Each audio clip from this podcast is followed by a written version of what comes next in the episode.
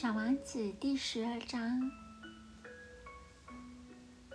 上一颗行星住了一位酒鬼，这次的拜访很短，可是却使小王子非常忧郁。你在那里干什么？他问酒鬼。他看见那位酒鬼默默地坐在一大堆酒瓶和一大堆空瓶前面。我在喝酒。酒鬼满脸愁容地回答说：“你为什么喝酒？”小王子问。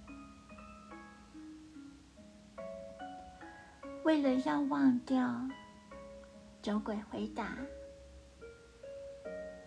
忘掉什么？小王子追问他，一边可怜他。忘掉我的可耻。酒鬼坦白的说，同时低下了头。